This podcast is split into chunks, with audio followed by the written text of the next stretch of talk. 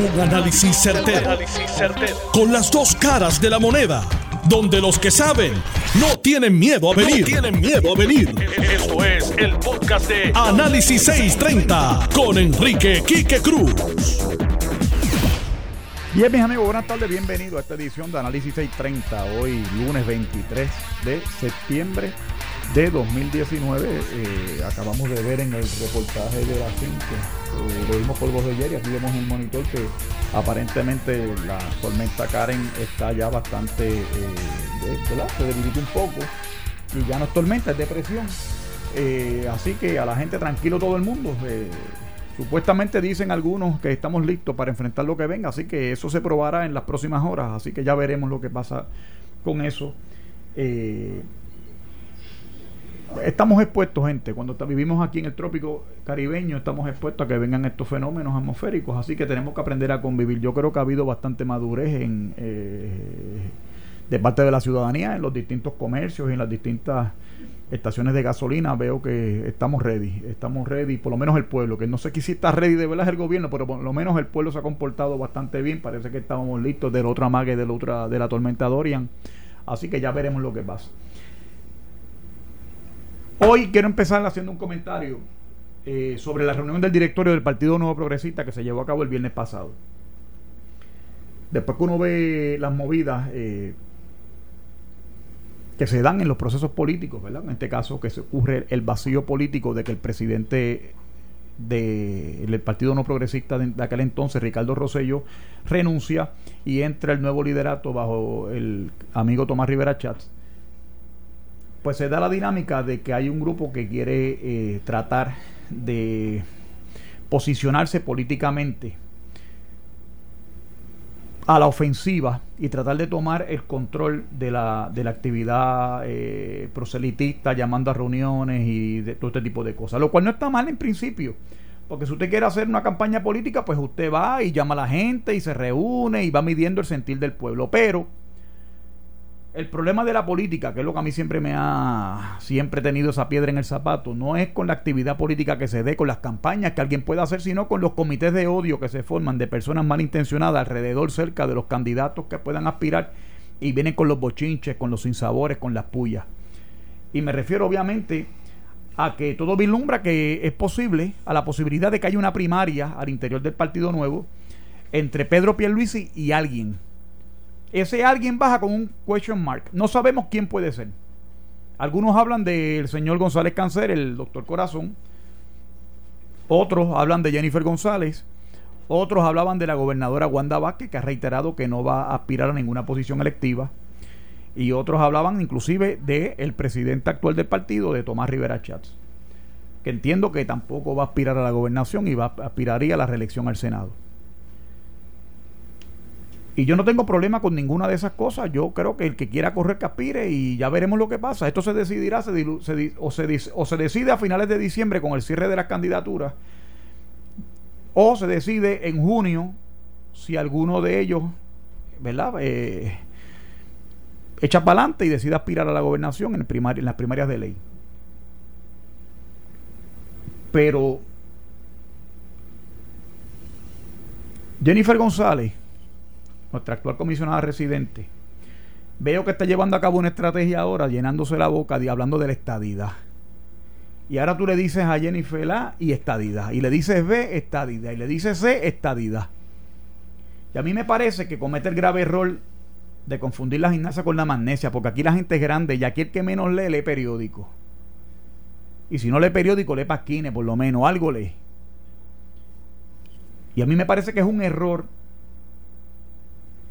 en un momento donde hay tanto encono, donde hay tanta molestia, tratar de venir ahora con el San Benito, de escudarse bajo la estadidad para justificar la ineficiencia en la lucha casualmente de la propia estadidad que se llevó a cabo un referéndum en Puerto Rico en junio del 2017 y no ha habido ningún tipo de progreso práctico en adelantar el tema de la estadidad. Y la gente del Partido Nuevo Progresista los que me están escuchando, saben que ese es el dato. Dos proyectos han radicado en la Cámara Federal. ¿Ha habido algún avance? Más se avanzó cuando estaba Pierluisi siendo demócrata, que ahora que Jennifer es demócrata, tiene un presidente republicano, tuvo Cámara y Senado republicano, ahora tiene la Cámara solamente demócrata. Pero ¿cuál ha sido el avance práctico en la causa de la estadidad? Esas son las preguntas que los buenos estadistas a través de todo Puerto Rico tienen que contestarse antes de emitir su voto en esa primaria. Porque si hubiera habido progreso, créame que todo el mundo estuviera alineado. Pero la realidad es que han arrastrado los pies con el tema del estatus y se ha arrastrado los pies todo este cuatrenio con el tema del estatus. Eso es un hecho. Tenemos todo un gobierno, tenemos un presidente republicano, el speaker, del, el, speaker de la Cámara entonces, Paul Ryan, y el presidente del Senado, el, no es el nombre que tiene allá, pero es el portavoz de la mayoría, que es a efecto práctico el que dirige los trabajos en el Senado Federal, Mitch McConnell, senador de Kentucky. Casualmente, este cuatrenio, tanto el presidente de los Estados Unidos como el senador McConnell han levantado reserva con el asunto del tema del estatus y la viabilidad de que Puerto Rico sea un estado en gran medida por el problema económico que tiene Puerto Rico y por la desconfianza que ha despertado en distintos sectores de los Estados Unidos, del gobierno federal específicamente, el manejo este de toda la ayuda con el huracán María. Porque ciertamente FEMA ha tenido unos fallos, pero tampoco el liderato político quiere asumir responsabilidad y el liderato político de Puerto Rico, me refiero del gobernador, el comisionado residente, los presidentes de los cuerpos, los alcaldes, etcétera, etcétera, etcétera.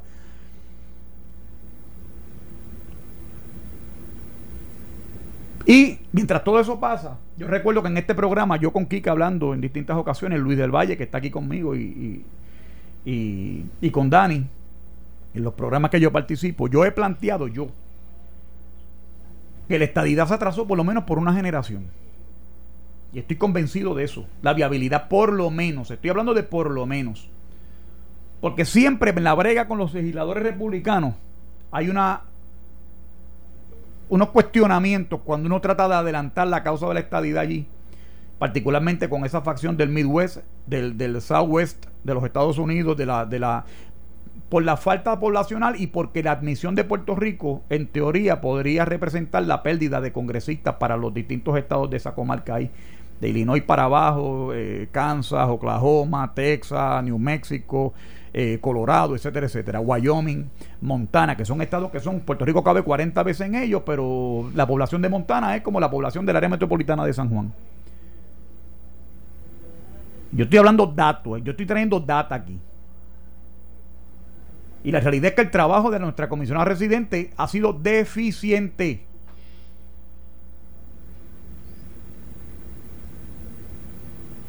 Y yo, si ella quiere adelantar su trabajo, tuvo tiempo de más para hacerlo. Todavía está tiempo. Que mueva el asunto del estatus de aquí a diciembre, vamos, antes que empiece, antes que empiece el proceso de, de erradicación de candidatura.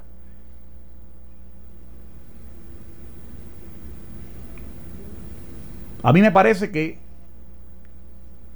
a nosotros los estadistas, que tenemos que enfrentar que el vehículo político ideológico nuestro, que es el Partido Nuevo, Progresista, con sus virtudes y defectos, haya cogido el golpe de tener nuestro primer gobernador electo bajo el palio de la bandera de La Palma, que haya tenido que renunciar por una indiscreción de él.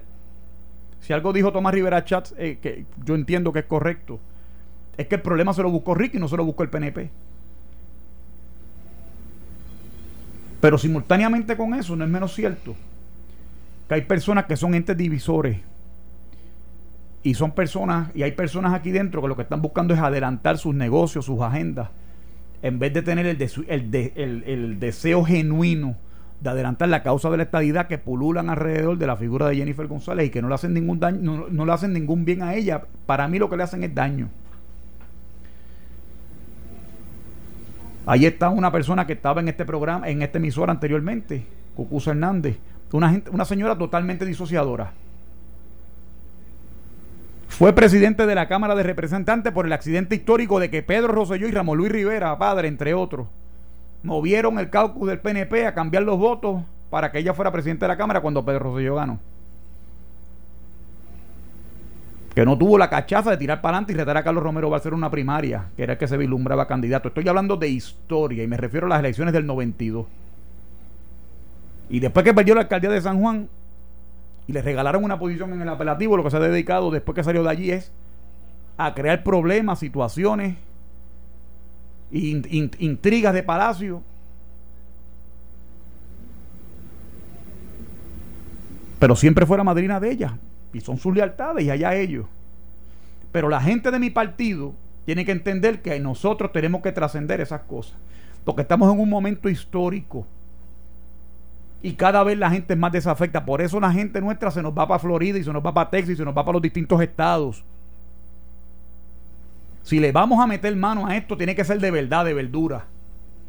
Aquí no podemos seguir votando por la simpatía, porque me como la alcapurria, porque me como el, me tomo la piñita colada allí en el kiosco. Así no pueden ser las cosas. Aquí hay que pedir rendimiento de cuentas a cualquiera que a cualquiera que aspire. Sea Pedro Pierluisi, sea Tomás Rivera Chat, sea Iván González Cancel, sea Jennifer González, sea el que sea. Por eso yo giro contra el récord de su gestión en Estados Unidos. Es que Trump es malo. Porque Trump ha sido el presidente más malo, porque ese hombre nos ha insultado, nos ha dicho, nos tiró papel de inodoro, todo es una construcción mediática de mentira. Y ella no tuvo ni siquiera la cachaza de respaldarlo, aún luego de haber sido Trump el nominado del Partido Republicano en las elecciones del 2016. Y así estuvo corriendo en el 2017, en el 2018, hasta recientemente que dijo que iba a votar por él o hacer campaña con él y le van a nombrar ahí más o menos. Hasta en Noti1 salió un reportaje en el último mensaje de estado de situación de la nación, de la Unión, de que Trump prácticamente le dio la espalda y ni la quiso saludar cuando salía del, del hemiciclo de la Cámara de, de Representantes de los Estados Unidos. Y el problema es que hay un problema de credibilidad. Porque es presidente del Partido Republicano, pero la campaña se la dirigió un demócrata. Entonces en ese juego de, de, querer estar aquí, de querer estar allá, una persona que tiene récord de votación eh, eh, totalmente contrario a los principios, a los valores que postula el Partido Republicano de los Estados Unidos, pero preside casualmente el Partido Republicano de Puerto Rico. Porque ante la muerte de don Luis Ferrey, y Luis Fortuño haber tomado el control práctico del partido, pues Luis Fortuño pierde las elecciones y prácticamente le da a Jennifer el, mando, en el, le, regala la franquicia electoral a ella. Y ella tiene derecho a aspirar como tiene cualquier progresista. ¿Verdad? Pero que sepan y que entiendan que tienen derecho a correr y que tienen derecho a hacer toda la campaña que quieran pero que a diferencia de la otra primaria, desde en esta se les va a cantar las cosas como son desde el principio. Sin miedo y sin ambaje. Porque aquí yo creo que este país está alto de las truquerías, de las gancerías, de las cogidas de pensuaco que le han dado a la gente a la base del PNP, representando estadidad, estadidad. Traen políticos americanos y dicen estadidad ahora. Y gritan todo y vamos como, como, como, como los borregos cuando lo llama el pastor. Pero a la hora de la hora, cuando se hacen del poder, no hay resultados prácticos que, se, que sirvan para adelantar la causa que todos, que todos postulan defender. Y en compañía del querido amigo, ya que se nos une aquí en el, en el panel de hoy, el amigo Luis del Valle. Saludos Luis, bienvenido. Saludos a la radio audiencia y a ti. Yo para terminar este tema y, y, y, ¿verdad? y dejarlo aquí por hoy, termino diciendo lo siguiente. El que no sirve para lo menos no sirve para lo más. Punto. Y la gente tiene que internalizar una serie de cosas. Los problemas que tiene Puerto Rico, el problema fiscal, el problema de seguridad pública. Yo escuchaba ahora a Bárbara hablándonos de tiroteo, de que en los expresos aquí no respetan a nadie. Aquí hay que hacer un acto de, de, constricción, un acto de también, hay que hacer un proceso de, de, una composición del lugar de nosotros como pueblo y ver qué, cuál es el Puerto Rico, cuál es la visión de futuro que queremos presentar a nuestro pueblo. Mientras sigamos llenando los coliseos con los raperos, con los traperos, con todo este tipo de cosas que no llevan ningún mensaje positivo. Mientras Puerto Rico siga yéndose por, por, por, por ¿verdad? Eh, sin una esperanza de nada definido, sin una concreción, con, un, con unas corporaciones públicas ineficientes, Autoridad de Acueductos y Alcantarillado, ahorita me enviaron un video de, de, abriendo un grifo, parecía que lo que estaba saliendo era café negro en vez de agua del grifo. Por la contaminación, no que si el manganeso, el mangococo, que la vaina esa, miren, a nadie le importa. No bébase la que está apta, bébasela usted. Yo no le meto, yo no lo quiero ni cerca ver un, un vaso con, con, con, la porquería esa que está votando eso. El, el, Departamento de Salud ahora dice que no. Que no, que, no Porque en Autoridad de Acueducto Alcantarilla de un momento dijeron que era potable. Pero el de salud dice, no, hay que hervirla. Entonces no es potable, porque si la tienes que hervir es porque no es potable. No, no. Oye, pero y la pregunta mía es, ¿dónde están los planes que aquí se deben hacer para mantener las facilidades, por ejemplo, en el caso de acueducto alcantarillado? ¿Por qué pasa esto? ¿Cuál es el motivo de que pasa? Porque entonces tú pones un micrófono, le pones un micrófono, Luis, y amigos que nos escuchan, a los jefes de agencia y vienen con 60 mil excusas días antes del paso del huracán María, entre Irma y María, aquí se sentó donde tú estás, el, el, el de eh, Atienza, el de Acueducto y Alcantarillado, que fue presidente de la Junta, me parece, de la Autoridad de Energía Eléctrica también. Y yo le decía, estaba justificándonos el aumento en la tarifa de la luz, del, del agua, y yo le decía, ¿y el plan de dragado de los embalses, para cuándo va a ser? Porque no es tener la casa grande, ¿ves? es presupuestar el cloro y los jabones y las vainas para mapear el piso, para llevar a cabo la pintura, para darle tratamiento al techo cuando es necesario. No, no solamente tener la casa grande y bonita. Pues como me decía el suegro mío, cualquiera tiene un carro europeo, pero no todo el mundo lo mantiene. Cuando llega el, ah, cuando llega el bill de los de los tantos miles, porque que para, para, para, para la rutinita, para cambiar el aceite del filtro y la boberita, mecánica liviana. Tenemos una incorporación pública que factura millones de dólares y no tiene la capacidad siquiera de mantener lo que tienen. Entonces ahora, veintitantos años después, tenemos que estar eh, eh, bebiendo café, abriendo el grifo. Y en vez de salir, agua, lo que sale sucio. ¿Y cuál es la responsabilidad? Como hemos dicho 60 mil veces aquí, no hay consecuencias de nada de lo que aquí se hace. Y Puerto Rico no puede ser un sitio apto para inversión mientras haya gente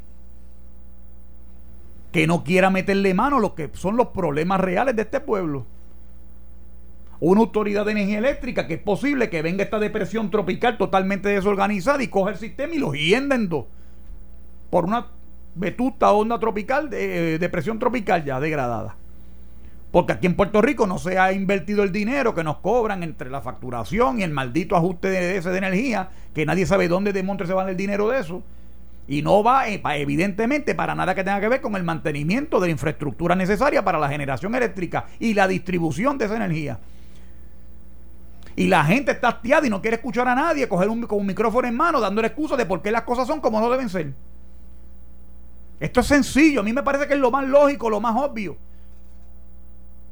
Pero tenemos que seguir con el jueguito este de querer explicar. Pasa lo mismo con el PNP y la causa estadista. Pasa lo mismo con las corporaciones públicas. Pasa lo mismo con la cuestión financiera. ¿Por qué estamos en el hoyo? Porque no hay la cachaza, los lideratos, los pantalones, los cojines, los bodrogos, como le quieran llamar, de tomar decisiones antipáticas que viabilicen, que den confianza al mercado para que el mercado vuelva a abrirse y creer en el gobierno de Puerto Rico. ¿Por qué pasa? Porque Aníbal Acevedo Vilá cuando era gobernador, yo lo recuerdo vividamente. No, no, no. Hay que ser valiente y tomar decisiones para el país. Cada vez que se tomaba un, cada vez que se daba un baño de valentía nos costaba dinero al pueblo de Puerto Rico. Porque era un impuesto nuevo, era cualquier vaina que era contra el pueblo. No había medidas de economía dentro de la operación gubernamental, era contra el pueblo, contra la gente. ¿Y hasta cuándo Puerto Rico va a seguir en esta? Ahora nos tiramos a la calle, sacamos un gobernador. ¿Y cuál va a ser la, entonces la, la, la, siguiente reacción? Se apuntaron la medalla los millennials. Ahora están envalentonaditos. Y yo me pregunto, porque ahora yo veo hasta los anuncios de las compañías de celulares, ahora llevan la bandera puertorriqueña esta, con el color azul celeste, no el, no el color que es, todo este tipo de cosas, promocionando a patria y viva la patria y toda esta cosa patria. La realidad es que sin los fondos federales que todos los años se invierten en nuestra economía, este país estuviera raspando el caldero por lo tiznado. Ese es el, eso es un dato, eso es un hecho cierto. Más de 20 billones de dólares. consecuentemente. Sin contar esto de María. Sin contar cuando Obama, la hemorragia de fondos federales que llegaron aquí casi 7 billones de dólares o, y posiblemente un poco más inclusive cuando los fondos Arra. Si no fuera por ese dinero, ¿dónde estuviera la economía de Puerto Rico? ¿Ah? Quítenlo, mire, quiten los fondos nada más del pan. Aquí no queda un supermercado de pie. Uno, los colmaditos de las esquinas. O los licores porque la gente es viciosa, le encanta darse el palo por ahí. Esa es la que hay, pero ¿quién dice la verdad? Los hospitales, toda la oferta hospitalaria en Puerto Rico de los centros de salud, ¿por qué existen? Por Medicaid y Medicare. ¿Cómo una persona humilde de escasos recursos puede atender un problema de salud en un hospital, en una, cualquier facilidad aquí? Y en Puerto Rico son tan obtusos y tan torpes la gente del gobierno que ni siquiera mantienen en condiciones ¿verdad? adecuadas el centro médico, que es el único centro hospitalario supraterciario de Puerto Rico. Porque eso no es prioritario para nadie. Es prioritario darle contratos de publicidad a alguien, darle contratos de representación legal a alguien que no los necesita cuando tienes un departamento de justicia que no hace nada, evidentemente. ¿Dónde se va a hacer la reingeniería gubernamental que tantas veces también hemos hablado en este programa para poner los recursos donde tienen que ir? El Departamento de Educación que siempre, cuatrenio tras cuatrenio, está manga por hombro. Como decía el otro día el economista Tony eh, conmigo aquí. Menos estudiantes y más dinero para el Departamento de Educación. ¿A cuenta de qué? Entonces, ¿dónde está la, responsabilidad fiscal del dinero que se invierte en eso para que, para la razón de ser del departamento, que es dar un sistema de educación fiable a la niñez puertorriqueña? No existe. Lo que es es una negociación entre políticos y líderes sindicales para asegurarle un orden de cosas, unos empleos, unos salarios, unos estipendios, uno, uno, un modo de vida salarial a unas personas que son clientes de ellos porque le pagan sus cuotas, que son los, desgraciadamente los maestros. No hay vocación de ser maestro, es un empleo más. Eh, estás escuchando el podcast de Noti1. Análisis 630 con Enrique Quique Cruz. Bien, mis amigos, de regreso, Análisis 630. Hoy, 23 de septiembre de 2019, en esta edición, ya acompañado por el amigo Luis del Valle. no sé si saludaste, pero si saludaste, vuelve y saluda. Saludo a la red audiencia. Hoy, 23 de septiembre, Grito de la Ares. Que tú sabes que mucha gente asocia Grito de la Ares con independencia. Pues el Grito de la era un grito en contra de los impuestos de la corona española y el monopolio. Querían libertad económica. Eran más republicanos que lo que están haciendo los independentistas socialistas. O sea que los republicanos deberían estudiar el grito de la y darse cuenta que esa conmemoración, quienes deberían celebrarla son los conservadores fiscales, los que quieren libertad económica libertarios, lo que hoy en la ciencia política se conoce como los libertarios, que es el gobierno más pequeño y menos y menos eh, punitivo en términos económicos. Déjame antes de seguir con los temas hacer un anuncio aquí que la Universidad Ana Geméndez está comunicando que eh, están informándonos que las clases y labores administrativas de hoy, lunes 23 de septiembre de 2019, en la universidad se mantienen según programadas al momento. Esto incluye las sesiones de horario nocturno y los cursos de las escuelas de estudios profesionales del programa Ahora. Además, nos comunican que se suspenderán las clases y labores administrativas en todos sus recintos y localidades en Puerto Rico durante mañana martes 24 de septiembre. O sea que ya lo saben, hoy por la noche todo sigue normal, mañana está todo, eh, va a estar todo suspendido. El recinto online también suspenderá sus labores administrativas mañana, pero las clases continuarán como de costumbre. Las clases y, operaciones se reanudarán el miércoles 25 de septiembre en horario regular. De surgir alguna nueva información será notificada a través de los principales medios de comunicación, obviamente como Análisis 630, en la página web y en las redes sociales de sistema universitario Ana Geméndez. Así que ya lo saben, esta noche todo sigue normal, mañana se suspenden eh, las clases y los trabajos administrativos y esperan ya entonces que el miércoles reanuden las funciones como de ordinario. Luis, quiero hablar contigo algo que me parece curioso el presidente Donald Trump está siendo cuestionado y aparentemente le van a meter mano los demócratas que no se cansan de jorobar la pita con la misma cuenta de, de las conspiraciones.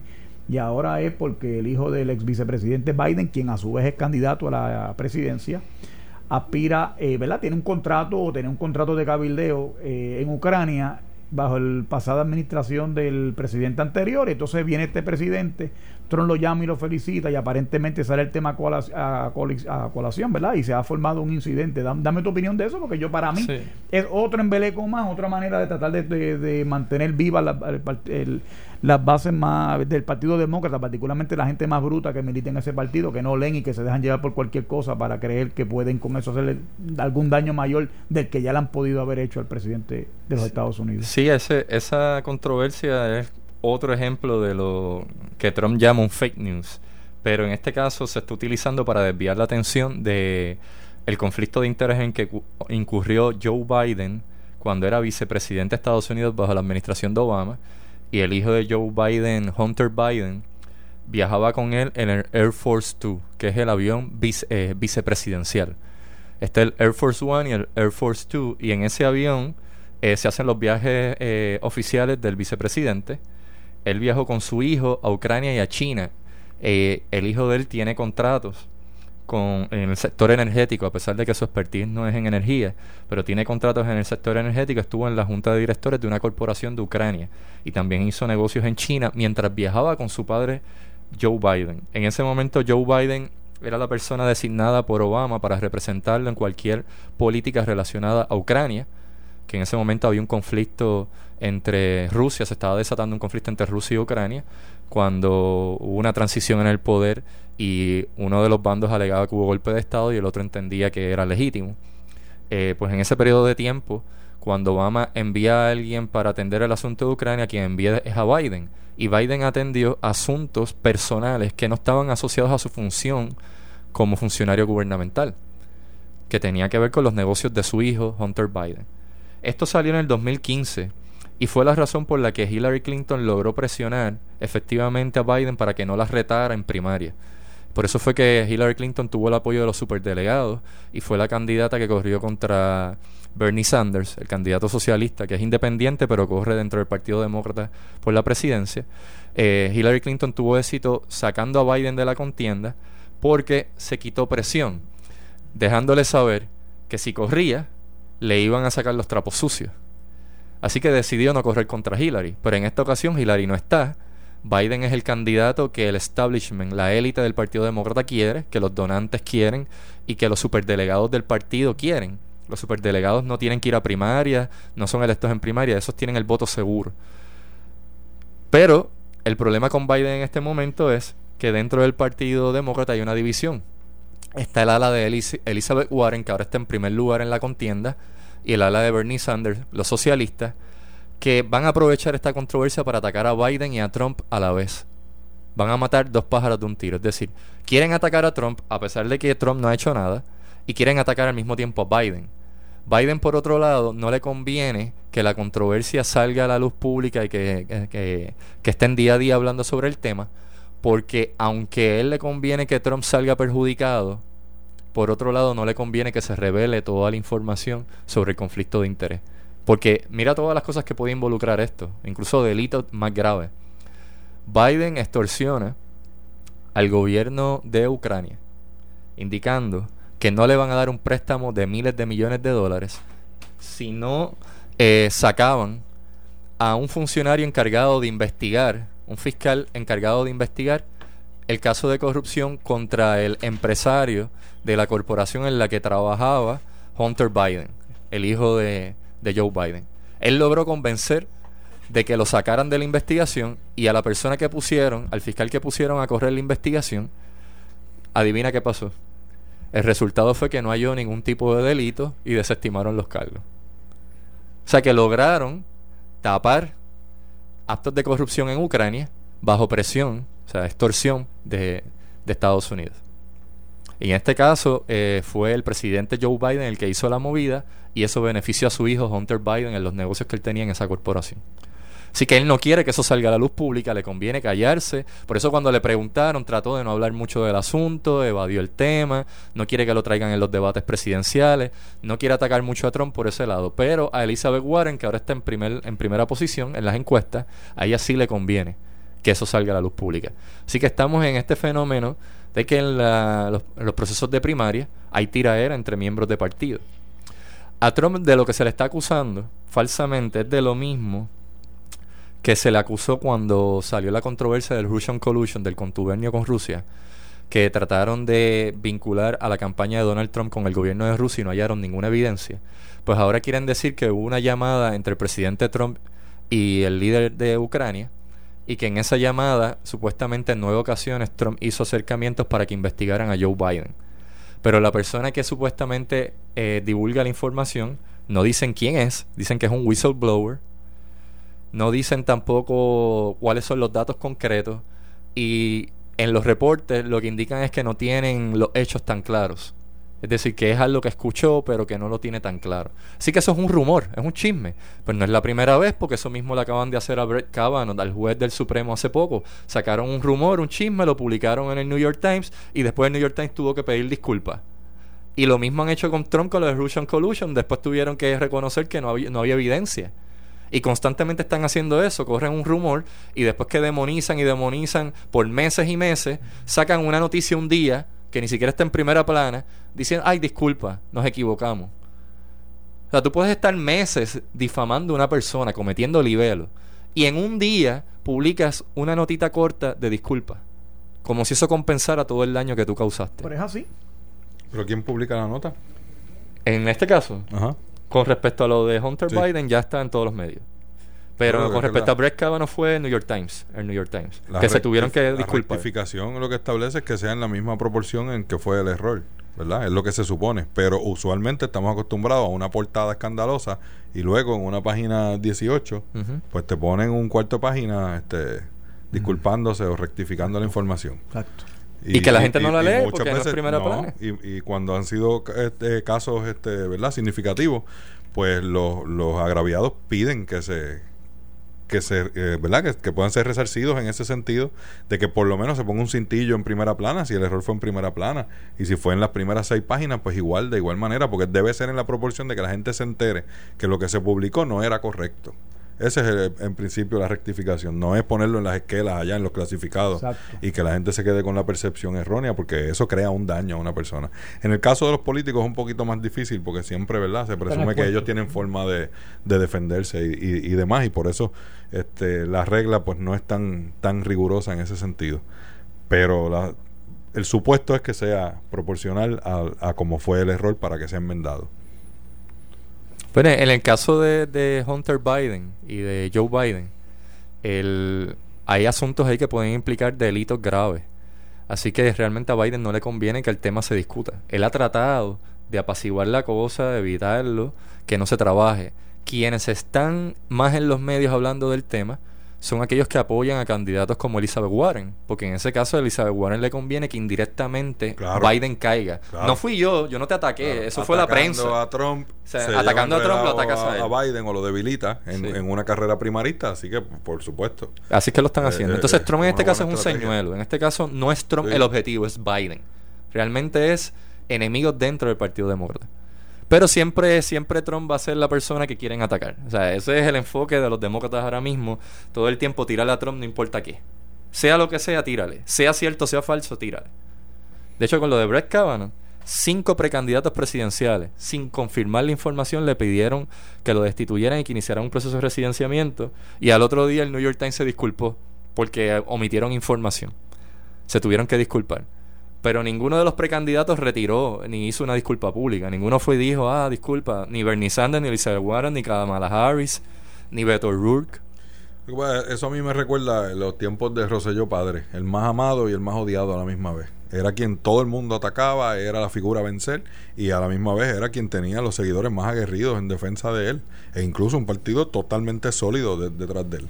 Y, y- esto es, ¿verdad? Llevarlo a un, a un superlativo porque es a nivel nacional de Estados Unidos, pero es, es básicamente un- un- una situación bien parecida, bien similar a como eran las decisiones de, de Rosselló Padre, eran ampliamente criticadas por, todos los sectores de centro y de izquierda, sin embargo, volvió a revalidar por más votos todavía. Y a mí me parece que todavía el Partido Demócrata está en esa lucha realmente de ver si pueden llegar a igualar o vencer los números de, de Donald Trump. Me parece que todavía eso no está muy claro, aún con todos los señalamientos, con todos los escándalos que pueden haber habido, falsos o ciertos, pero todo lo que se ha hablado negativo de Donald Trump no ha logrado eh, derrumbar sus fortalezas en ese, este, ¿verdad? Ultraderecha y, y, derecha eh, nativa, por decirlo de alguna manera, de, los estadounidenses, ¿verdad? Este, eh, buscando esa, esa parte norteamericana más a sus raíces que están con Trump sin duda alguna. Mira, Joe Biden es muy similar a la Hillary Clinton versión hombre. Hillary Clinton se debilitó. ella se debilitó por cuestiones de temas de corrupción. Biden le están explotando temas de corrupción. Eh, Hillary Clinton eh, le salieron también eh, asuntos relacionados a, a sexismo por el esposo, Bill Clinton. Bill Clinton por las acusaciones de violación y otras acusaciones. A Joe Biden también. Pero Bill Clinton es el Aníbal Acevedo Vilá de nosotros. No, También lo quieren y los liberales son locos pero con lo, Pero lo que te quiero decir es que... Sus discursos son excelentes. Lo que te, lo que te quiero decir es que Hillary, Clinton conservó el apoyo de los donantes principales de la élite y de los superdelegados. Ella vence a Bernie Sanders, la acomodan. Bernie Sanders ganó más votos fuera de superdelegado. Porque lo que pasa es que los superdelegados te pueden entregar una sí, el sistema ese, seguro. Que es un sistema donde tú no tienes que ganar esos votos en primaria. Esos delegados ya están determinados de antemano. Predeterminados. fue el mismo sistema bajo el cual ganó Trump con dos millones y pico menos de votos, pero, con más delegados. Pero no, no, no, Estamos hablando de la, de la candidatura. de la primaria. Esto es en la primaria. Sí, no, no, los superdelegados. En el caso del Partido Demócrata es distinto al Partido Republicano en algo. El Partido Republicano tiene menos superdelegados. El Partido Demócrata tiene tantos superdelegados, tantos, que tú puedes ganar aún perdiendo la mayoría de los estados. Incluso gente el, candidato que está en segunda posición, el precandidato en segunda posición, podría tener más delegados electos por el pueblo, por votación, que tú, y sin embargo tú eres el elector que gana. Porque el superdelegado es el presidente del partido del Estado, el committee, woman, committee man, son gente que ya tienen el voto seguro. Y ellos tienen tantos superdelegados que una Hillary Clinton era casi imposible de derrotarla. Lo mismo pasa con Joe Biden. Joe Biden sabe que él no tiene que vencer a Kamala Harris, a Bernie Sanders o a se me fue el nombre ahora, Elizabeth Warren. A Elizabeth Warren no la tienen que vencer por mucho. Él lo único que necesita son votaciones cerradas. Puede perder mucho de los estados, pero con los superdelegados él compensa. pero ¿qué pasa? Que él tendría... No era, no era fácil eh, relate to her. Este, tú identificarte con, con, con ella para la base demócrata. Aunque era una candidata, ¿verdad? Desde un inicio de la favorita, eh, bien conocida, que los medios este, la cargaban pero, pero la gente no lograba relacionarse con ella más allá de que, aún habiendo sido secretaria de Estado, eh, no había esa, esa identificación, el elector no se identificaba con, con, ella, como es el caso de los seguidores de, por ejemplo, Bernie Sanders, o como es el caso del propio Trump. O sea, eh, hay un cierto caudillismo ahí de que la gente los ve y los idolatra y, los pone en un pedestal como, como unas estrellas yo no creo que ese fuera, que Hillary logró eso nunca. Simplemente flotó en este ámbito de ser este, ¿verdad? sumamente reconocida. Me parece que Biden es un poco más fácil relacionarse con él, la gente se identifica y es mucho más eh, campechano en, muchos de, sus de sus este, statements, tú sabes, de su pronunciamiento creo que eso hace una gran diferencia en la preferencia de, voto de los demócratas camino a una primaria. Pero tiene, pero no, no, eso puede ser en la primaria. En la primaria, yo entiendo que Biden y Hillary tenían algo en común. Son el candidato favorito del establishment. Ellos ganan, para mí ganan fácilmente. Cuando tú miras cómo funcionan estos procesos y cómo se manipulan esos procesos, olvídate, es, es de esperar que él sea el candidato. A menos, al menos que él mismo se quite en un momento dado. Pero si él no se quitara, se, espera, se espera que, que gane. Ahora, yo estoy hablando ya en una elección contra Trump.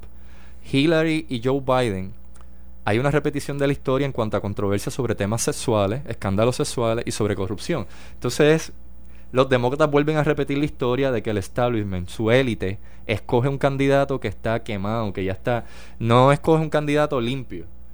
Entonces la contraparte de Hillary y la contraparte de Joe Biden dentro de su partido son socialistas como Bernie Sanders o, eh, islamistas o candidatos que son de centro izquierda pero que van con el discurso feminista o LGBT y nunca van a tener el apoyo del establishment, de la élite del partido. Así que solo tienen ese candidato. El único cartucho que tiene es Joe Biden. Es ese. Porque fíjate los otros, busca uno por uno para que tú veas que cada uno de los candidatos que está contra Joe Biden tiene una cualidad de estas que se usa de lo que le llaman el identity politics. Uno es Julián Castro, es hispano. Los cogieron porque es hispano. Otro es Buttigieg, es gay. Lo cogieron porque es gay. Las otras son mujeres. Una es mujer negra, Kamala Harris. La otra es Pocahontas Warren, que dijo que ella era indígena y después la cogieron en el embuste. el, otro es Bernie Sanders, que es el socialista independiente, que representa a, los de afuera. A, Warren, Trump le puso Pocahontas, mofándose de ella. Porque ella mintió, ella mintió diciendo que era, indígena. De indígena Pocahontas, y se quedó Pocahontas, ¿viste? Ahora yo me acordé, ahora le digo flashback a la memoria. Y si no hubiese surgido la figura de, de, de Joe sin duda Elizabeth Warren a mí me parece que hubiese sido la candidata de ese establishment. A mí me parece que hubiese sido. Pero ella, ella todavía, ella todavía es peligrosa. Porque las alianzas que ha hecho Elizabeth Warren han sido con Bernie Sanders, precisamente. Y entonces hay un sector que va a decir: Mira, nosotros somos centro. Y en el fondo no nos interesa un candidato que quiera aumentar los impuestos excesivamente, que quiera crear programas que generen un gasto excesivo, programas universales de salud, lo que fuera que haga promesas que son inviables, que no se pueden cumplir. o que eso ha calado porque es la antítesis del republicanismo puro. Pero, pero dentro del Partido Demócrata también hay un sector que dice, bueno, nosotros no somos ah, socialistas. yo no soy socialista y yo soy demócrata, dicen. Eso es lo que te dicen. Por ejemplo, te pueden decir, mira, yo soy demócrata por los temas sociales, porque estoy a favor de la legalización de la marihuana, eh, del aborto, de la prostitución y 20 mil temas. Pero en temas económicos yo soy clásico, liberal clásico. Yo estoy como si fuera un republicano. Entonces necesito un candidato que no sea como Bernie Sanders o Elizabeth Warren que me vaya a aumentar los impuestos. ¿Entiendes? O sea que necesitas un voto dentro del Partido Demócrata de centro que no son los jóvenes universitarios, que no son los socialistas, que los tienes que conservar. Por eso es que quieren un Joe Biden. Y fíjate cómo Trump hábilmente ha capitalizado sobre los llamados blue collars con la defensa a la industria del Made in America, de la cuestión americana, America First. Sí y le ha ocupado el sector de, de, las... O sea, el liderato sindical se está quedando solo y las matrículas se han identificado inclusive con Trump.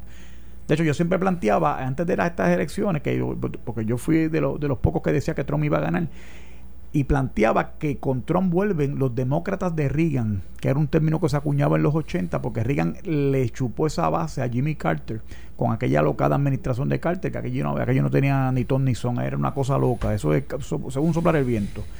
Eh, y a mí me parece que hay un factor de subestimación por la caricatura que los medios de prensa liberales han hecho de Trump que no están contando con ese cálculo.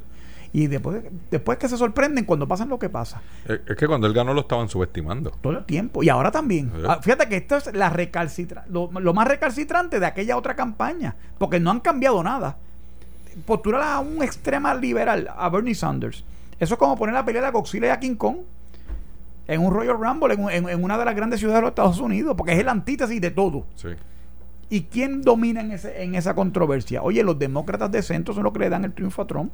No tengo duda que son esas bases que yo te digo a ti, que no necesariamente estoy de acuerdo con la línea ideológica en todo, pero este es el tipo que está defendiendo mi causa. La causa de que mi trabajo no vaya para Pakistán, no vaya para India, no vaya para China.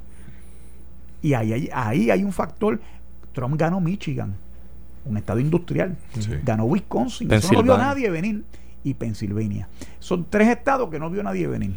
Y yo sostengo que New Hampshire puede estar en juego aquí, puede estar en juego Colorado y el mismo Nevada.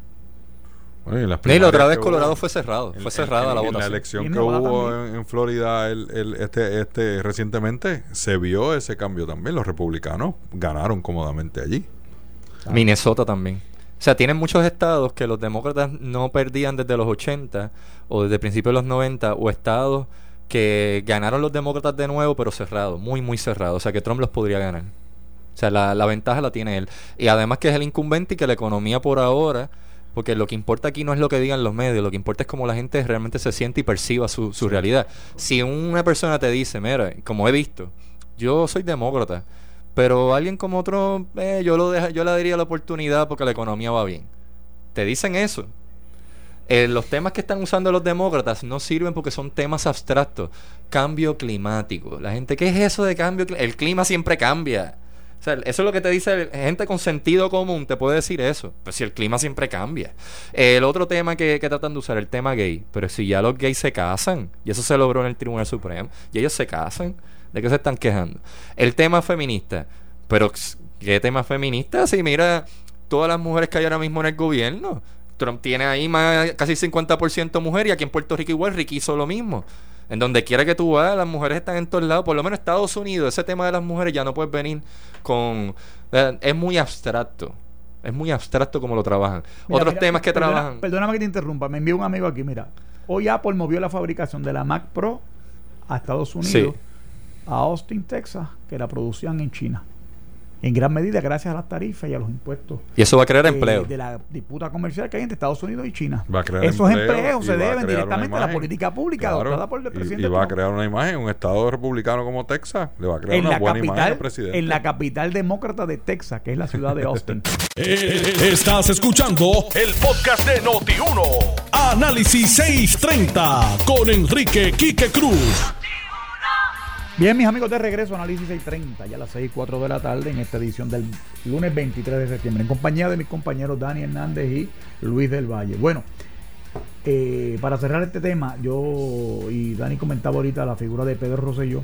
Yo pienso, y hablaba más temprano también de esto, es que los políticos, las personas que ocupan posiciones eh, eh, electivas, deben, cuando hacen sus compromisos, cumplir sus promesas. Eso es sencillísimo, eso es lo más fácil que tú tienes que hacer. Tú tienes una hoja de deberes, porque tú tienes que hacer en tu empleo, cumplir con tu trabajo. Yo recuerdo, Pedro Rosselló llevaba un mamotreto, que era el programa de gobierno del PNP. Toda la gente que reclutaba le daba una copia del mamotreto ese y le daba una copia de un libro enorme, gordísimo, que era de David Osborne, se llama Reinventing Government. Eso era regla allí. Estaban los dos libros aquellos y todo el que quería trabajar ahí tenía que ver, tenía que empaparse de eso, porque esa era la metodología y la filosofía de, aquel, de aquella administración que ganó por setenta y pico mil votos, rompiendo un paradigma que no se daba desde la elección de Rafael Hernández Colón 20 años antes, y luego fue reelecto doblando la cantidad de votos con la cual fue electo la primera vez. Y cuando veo la gestión pública del presidente Trump, es la misma historia. Donald Trump gira contra lo hecho. Y él dijo, yo le dije esto, esto, esto y esto y esto, y voy cumpliendo con todo esto la guerra comercial con China, él decía que había un desbalance, ahí estaba el outsourcing y todo, tú ves todas estas compañías grandísimas de los Estados Unidos buscando mercados emergentes donde el costo de mano de obra es mucho más barato para hacer, en, eh, eh, encauzar y comenzar los procesos de manufactura de ellos en distintas regiones. ¿Y qué pasó? Pues que era un desbalance en la, en la gestión de empleo y en el progreso material de un montón de empleados americanos que se quedaron sin trabajo porque la compañía iba a cerrar y iba a trasladar sus operaciones a otro sitio. Y esa es la batalla que está dando Trump ahora. Pues mira, Apple, la empresa Apple, retira lo de abrir, lo de la, vamos a mover la producción de la Mac Pro a una ciudad importante de los Estados Unidos. De eso es de lo que se trata.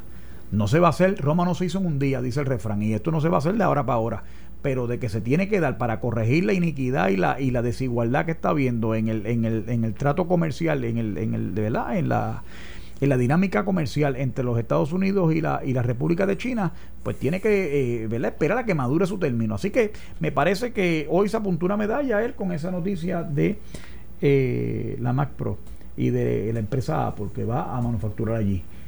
Eh, Dani, tú me ibas a hablar de algo. Eh, Mira, sí, quería, bueno, quería comentar, ¿verdad? Este, un poco, es, un tema bastante técnico, pero sí, sí quería significar que hoy se, ¿verdad? Se, se, reporta un referido a justicia que hizo Jerry Portela sobre una transacción perdidosa bien sospechosa del Banco de Desarrollo Económico.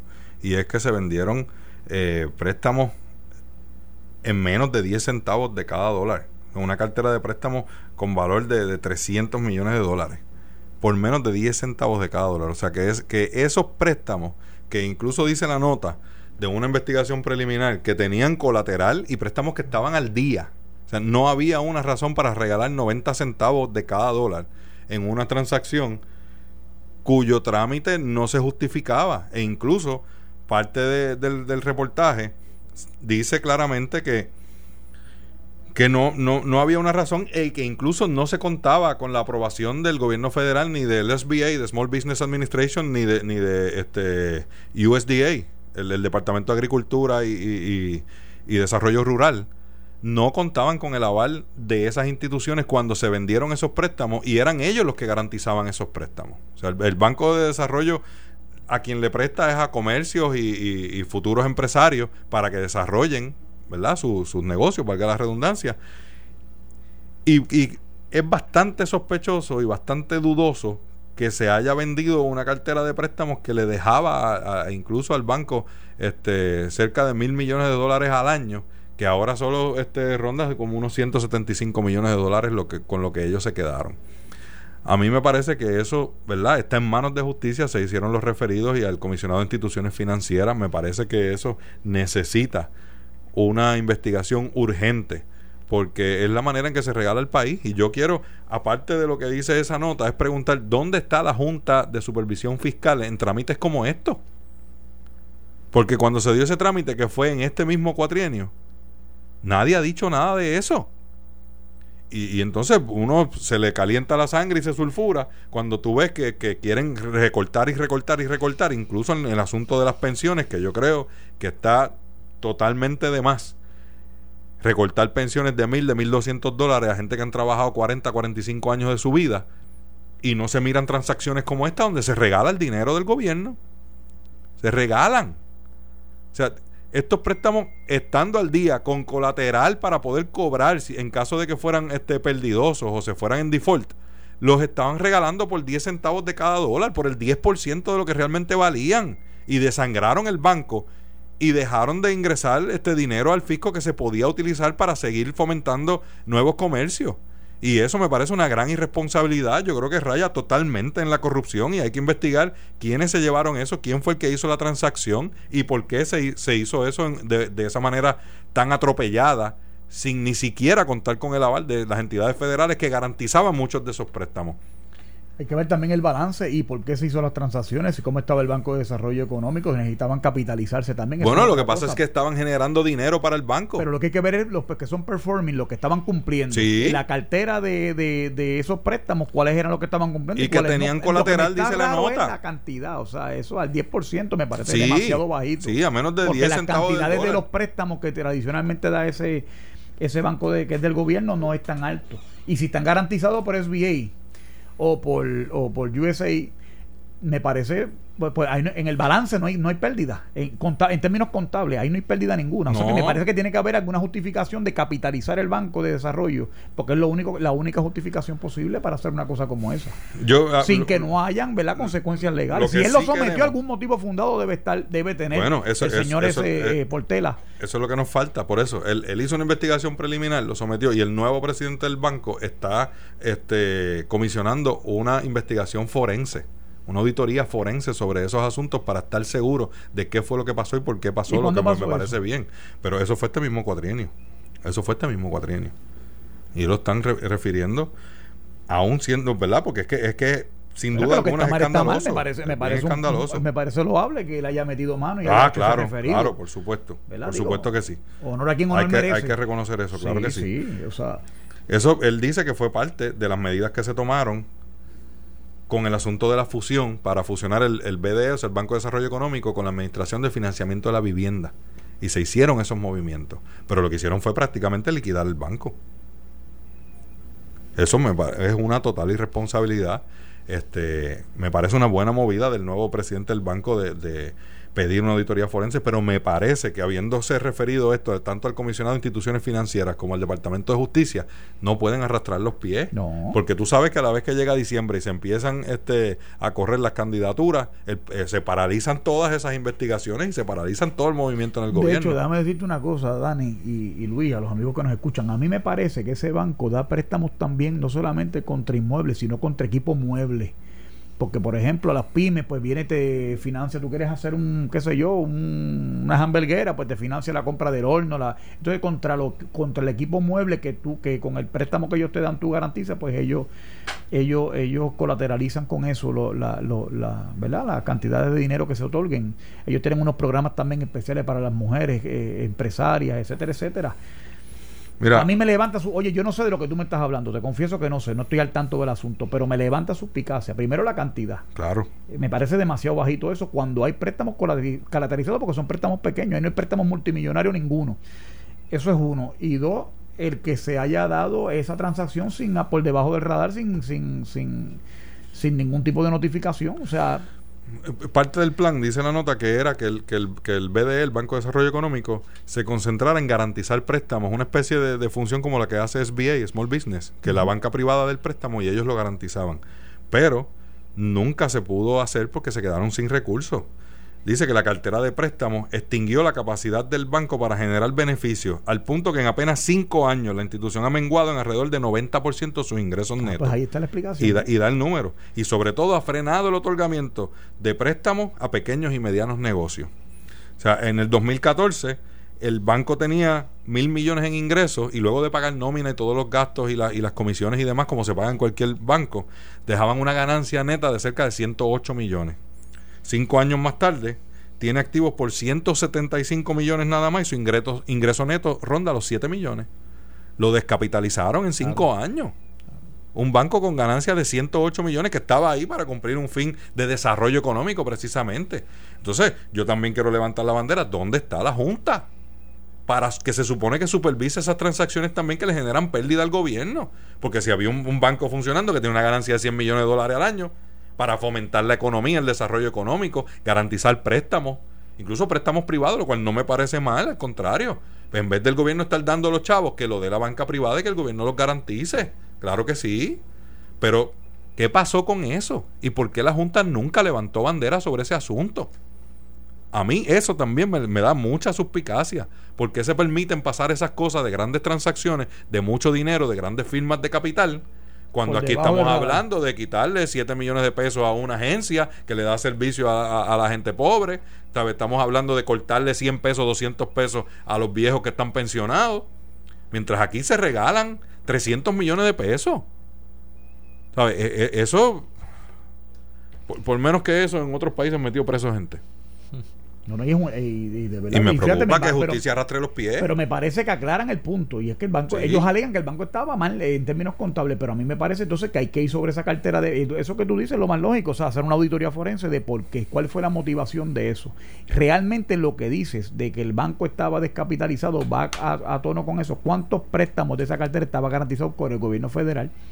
Que eso es importantísimo. entonces, lo que, no estaba, no tenían la aprobación. Y entonces esto denota lo que siempre te vengo diciendo, que es la hipocresía de la clase política. El pequeño comerciante fundamental en el desarrollo económico de Puerto Rico. Entonces llenan la boca hablando baba. Entonces cuando llega la hora de la hora, lo dejaron las sin agencias que son activas, que pueden ser que, propender a que eso se lleve a cabo, las liquidan. Las liquidan entonces no lo, lo, hacen sin que nadie lo sepa. Sí, porque el comercio de exportación está sin chavo. yo no me acabo comercio de exportación está sin chavo y el Banco de Desarrollo que le daba préstamos a las pymes, ahora no tiene chavos para darle préstamos ni para garantizar en la banca privada. Pues entonces, ¿cuál es la ayuda a las pymes? Entonces, aquel que está esperando, que está estudiando en una entidad de esta vocacional eh, chef y tiene la aspiración de ser cocinero. Y tener su restaurante.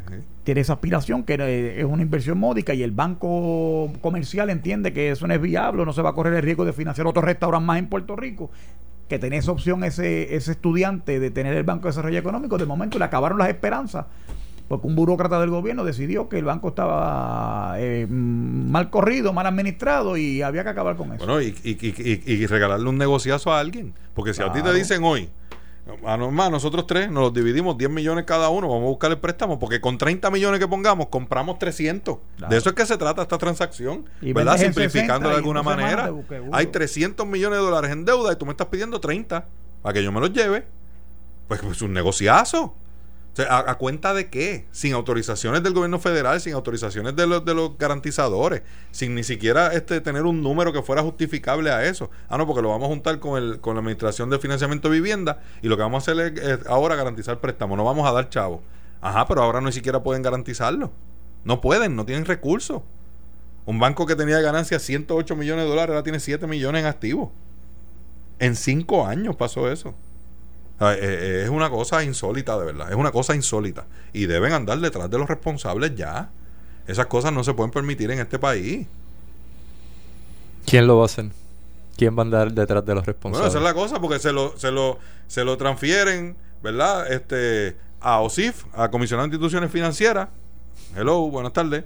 Y al Departamento de Justicia. Hello. O sea, básicamente Puerto Rico tiene un montón de entidades que se dedican a trabajo de fiscalización, pero realmente lo que hacen es poner multas o dar referidos. Eso incluye todas las procuradurías, Contralor, Departamento de Justicia, la, la, que acabas de mencionar, OSIF, entre otras. Y al final se tiene que eh, referir a, una fiscal, a alguien que, que va a llevar un caso. Y por lo general lo que yo he visto es que no se someten cargos, se cometen errores recopilando la evidencia, o se cometen, o se dilatan los procesos, o sea, 20.000 cosas y al final no se hace nada. Muchas veces prescriben hasta los términos, sin que se le dé seguimiento y después no se puede acusar a la persona. Y sin embargo, pero tenemos dos personas que fueron secretarios de justicia, uno Pedro Pierluisi y la otra la gobernadora actual, Wanda Vázquez y ninguno de los dos fue efectivo como secretario de justicia y sin embargo son los dos más fuertes ahora mismo para candidato a gobernación.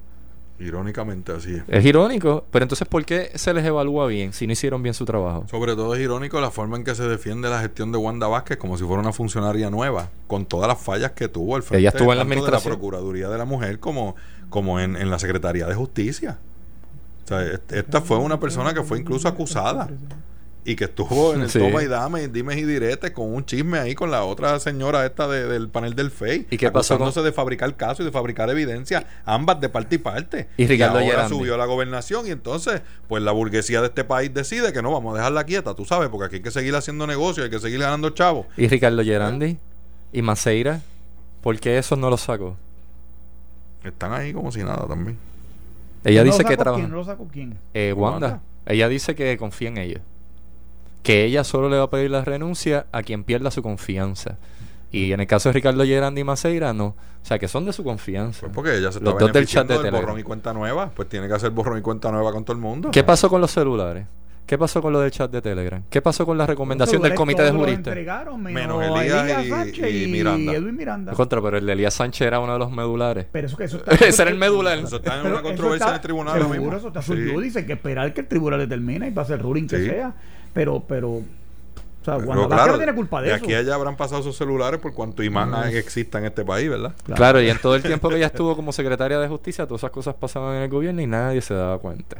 Bueno, siempre la excusa es que nadie cómo le enviaba los mensajes a Raúl Maldonado diciéndole no me mandes eso para acá porque entonces yo tengo que investigar y, entonces accedió al poder de la gobernación y entonces todo el mundo, tú sabes, fue como, como la película Men in Black, le pusieron la lucecita en los ojos y le borraron la memoria. Yo te voy a hacer bien honesto. Mira, yo, yo no estoy satisfecho con el trabajo del Departamento de Justicia. Y yo creo que en Puerto Rico hay gran, años, hay gran insatisfacción con el trabajo del Departamento de Justicia. pero espérate, pero espérate, vamos a ver, vamos por partes. Eh, eh, pero la realidad es que lo de Wanda Vázquez es un accidente histórico por lo que pasó y cómo ocurrió. O sea, por ejemplo, los teléfonos, eso surge por la controversia que lleva Wanda Vázquez casualmente la gobernadora que provoca la renuncia de Ricky, que es el maldito chat ese. Pero la pregunta que me hago yo, ella no tiene involucración directa con eso. Dani trae que en el chat en un momento le plantea a Raúl Maldonado, que era secretario de Hacienda, no me traigas eso para acá, yo no sé qué su explicación la dará ella. Si la si que la dio, no sé, no sé si. no, eso estuvo enviando tres, cuatro comunicados en esa semana y nunca dio el frente sobre ese issue. Pero eso es el asunto de ella. Eh, la investidura de la gobernación vino con un manto de inmunidad para ella, sobre todo lo. lo, de hecho, ella no quiso retar a Pierluisi. Ella ni siquiera quiso retar a Pierluisi cuando Pierluisi hizo la movida inconstitucional y ella era la única persona que podía presentar el cubo warrant y no quiso hacerlo. No quiso. De hecho, se reunió con Pierluisi y lo legitimó. Pues claro. Entonces, entonces lo que me da a mí es sospecha de ella. Porque, porque, no el que ya no saca a Maceira, el que ya no saca ayer Ya era política ese día. Y, ella estaba salvaguardando su puesto pensando que Pierluisi iba a ser el gobernador. Y dijo, yo no le voy a poner el pie porque después él se quede y me saca a mí. Ahora, una, una vez ya Pierluisi no podía ejercer por la determinación del Tribunal Supremo, pues entonces ella dijo, ah, no, pues ahora voy yo. Ahora sí. Tú sabes. Y entonces, la cosa es que todo el mundo dio por bueno y borrón y cuenta nueva. Y no es que esa es mi crítica. ¿Por qué el borrón y cuenta nueva? ¿Por qué hacemos como si nada hubiera pasado? Exactamente, como si ella no hubiese sido parte de nada. Tienes que actuar con fundamento, más allá de toda duda razonable. Las, las gestiones de ella como secretaria de justicia no se dan en un vacío. Quien está liquidado, quien está en la olla caliente, es la autoridad nominadora que la nominó a ella en esa posición y que la puso ahí, que es Ricky Rosselló. Claro, pero sus hechos. Se trajeron unas cosas, estaban bajo investigación en pues. ese momento, cuando la decisión política que provoca la renuncia de Ricky Allí está eso. ¿Qué va a pasar con eso? Porque eso está allí. Allí pasó lo de los teléfonos. Ahí, ahí se tiene que jugar. Sobre eso tiene que haber determinaciones legales. Sobre los implicados en ese chat. Y pues, seguro, y, ella el, no y el WhatsApp término, Gate, pero y el WhatsApp Gate otro estando en secretario el- de justicia y ella sigue siendo Claro, la pero ella tiene que ser responsable de su gestión en el gobierno. Pero mira, tiene que asumir sí, esa. Y el, y el sí. país puede exigirle. El Sí. asunto es que ahora nadie quiere preguntarle a Wanda de todas sus malas andanzas. Dani, calma. ¿Tú Faltan sabes? 15 meses con ella allí y todavía ahora estamos casualmente en la administración de ella. Pero- y la y secretaria de habrá justicia que verla nombró partir, ella. habrá que verla partir con escolta y carro y toda esa cosa, tú sabes. Y, y a mí me parece. Pero es que y lo- Ricky aguantó y dos años y medio. Ricky sabes. aguantó dos años y medio. A los dos años y medio salieron los escándalos. Entonces vamos a esperar un año y pico para que salgan los escándalos. Así- Yo quiero así- ahora. No, pero tú puedes quererlo, pero así no es. Es que es No, no, pero es que sí lo es. Hay que pero fiscalizar. es que Pero los no cuestionamientos están ahí. Hay que no va a hacer. ser así, porque es que no es así. El sistema es como es. El derecho es como. Pero hay falla en su responsabilidad vicaria. ¿Quién la iba a enjuiciar o acusar a En ella de haberle dicho a un funcionario que le está diciendo unos señalamientos de, de malos manejos que ella diga, no, no, no, no, no, no me lo envíes para acá porque entonces tengo que investigar y después yo tengo que estar haciendo cosas en contra de los míos? Oiga, tú sabes que más irresponsabilidad que esa. Eso es corrupción también. No es solo coger chavo. En aquel No hacer tu trabajo de corrupción cuando fue secretaria de justicia. Pues entonces tú estás juramentando al puesto máximo a una persona que tiene unas negligencias y unos Pero, incumplimientos Dani, en su en, su- Dani, en su labor. ¿Quién la iba a enjuiciar? Eso, eso que tú estás diciendo, yo no te lo estoy debatiendo. Yo lo que te estoy diciendo a ti es que esas son las circunstancias. Porque no hay de otra. La constitución tiene un orden sucesoral. Y ahí está. Claro. Esa No, pero nosotros- está pero yo no te estoy diciendo-. Pero Yo es que no si fuera bajo eso, teníamos, eso. hubiésemos dejado a Ricky, porque la constitución establecía que era por los votos y se no. dejaba, él nadie lo No, no, no, enjuició. no, pero la decisión a él de nadie lo Ricky es una enjuició. decisión personal de Pues, él de denunciar. Pero es que lo que nosotros. Y estamos- Pero el país podía igualmente exigirle a ella, no, no queremos a alguien que esté manchado y señalado por actos corruptos Pero- y pero negligentes. es que están haciendo Pero todo, plantea- todo- todo están el haciendo mundo lo que quería era, no, no, no, déjenla quieta, déjenla Pero quieta. son planteamientos distintos. Una cosa es la cuestión constitucional. Sí, ella es la gobernadora. Yo estoy diciendo que hay que fiscalizarla, que no, No, podemos no, estar pero- tirándole toalla. No, no, bueno, Aquí hay unos toallazos bien. diarios Eso en está todos los medios. En principio eso está bien. Vamos a Muy una bien. pausa. Regresamos en breve con más de Análisis 630. Eh, Estás escuchando el podcast de Noti1. Análisis 630 con Enrique Quique Cruz. Bien, mis amigos de regreso, Análisis 630. Hoy, y ya son las 6.30. El viernes 23, el 3 está en todos lados hoy, de septiembre de 2019. En compañía de los compañeros Luis del Valle y de Dani. Dani, estábamos hablando, y Luis, de, ¿verdad? El, retomando el tema de aquello que había pasado y de las controversias que todavía eh, perduran. Y Luis, tú hablabas ahorita de la gestión de Wanda Vázquez y la gestión de por qué el Departamento de Justicia no sirve. Yo pienso que no sirve por un problema estructural de que es que la autoridad nominadora, el gobernador, sin ponerle nombre al gobernador, la figura del gobernador nombra al secretario de Justicia. Y rara vez tú ves un secretario de Justicia persiguiendo actos de denuncias de corrupción de algún compañero de gabinete. Eso es atípico. Para eso se ha creado la Oficina del Fiscal Especial Independiente, que fue una creación de Rafael Hernández Colón en el 87, me parece que fue, que contó con aprobación bipartita. Sí. Recuerdo a este Ramos, que es un fanático de esa legislación y votó a favor de eso y era senador en aquel entonces, para tratar de meterle mano a cuando eran funcionarios públicos los que, comet- eh, los que se veían envueltos en la, en la comisión de posibles delitos. Pero el fiscal especial independiente también esa oficina se ha visto matizada y pasó con el tiroteo que hubo precisamente entre Wanda Vázquez y Nidia Coto, que era la, la directora de la oficina de- del, del panel, en un momento dado, este mismo cuatrenio, antes de que ocurriera la, la, ¿verdad? la muerte Porque política se de... le permitió contratar con las mismas agencias a las que el FEI era responsable de fiscalizar y de enjuiciar. Eso fue un grave error bajo la administración Fortuño. Se aprobó eso porque Nidia Coto tenía este contratos y ella quería seguir con sus contratos y se le permitió eso. Y eso fue un grave error.